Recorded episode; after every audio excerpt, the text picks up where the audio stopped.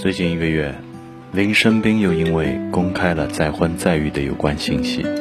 再一次的在社会舆论的风口浪尖跌宕起伏，一时间谣言四起，甚嚣尘上。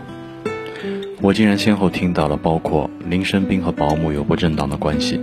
林生斌供养保姆的儿子在国外念书。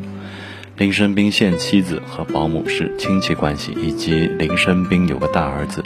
林生斌出钱给寺庙造的其实是镇魂井等等等等的留言，也亲眼目睹了像是传销现场一样的追思会上林生斌的表现，只能说他实在是真的没有能力继续去维持当年所塑造出来的那一种人设了。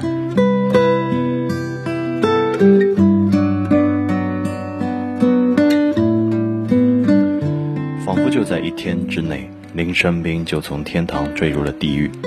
承接了所有网民对于始乱终弃、背信弃义男人的全部的戾气。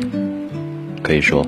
那个在2017年坐在墙边痛哭的林生斌，当时被全国人民多心疼，现在就有多厌恶，可以说是完完全全的社会性死亡了。我想说的是，第一。负责侦办案件的公安机关都不是吃素的。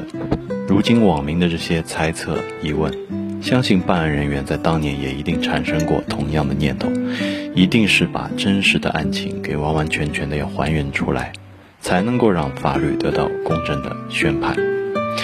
第二，再婚也好，再育也罢，都是个人的选择，其实和其他人，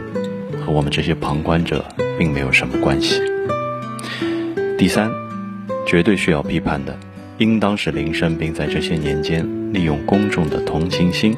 立起有情有义真男人的牌坊，不惜消费逝者所进行的大肆的敛财，这一个是我们要坚决控诉和抵制的。最后我想说的是，尘归尘，土归土，不管演技再好，最后也都落得一地鸡毛。感谢收听今晚的狼历时光。下次见。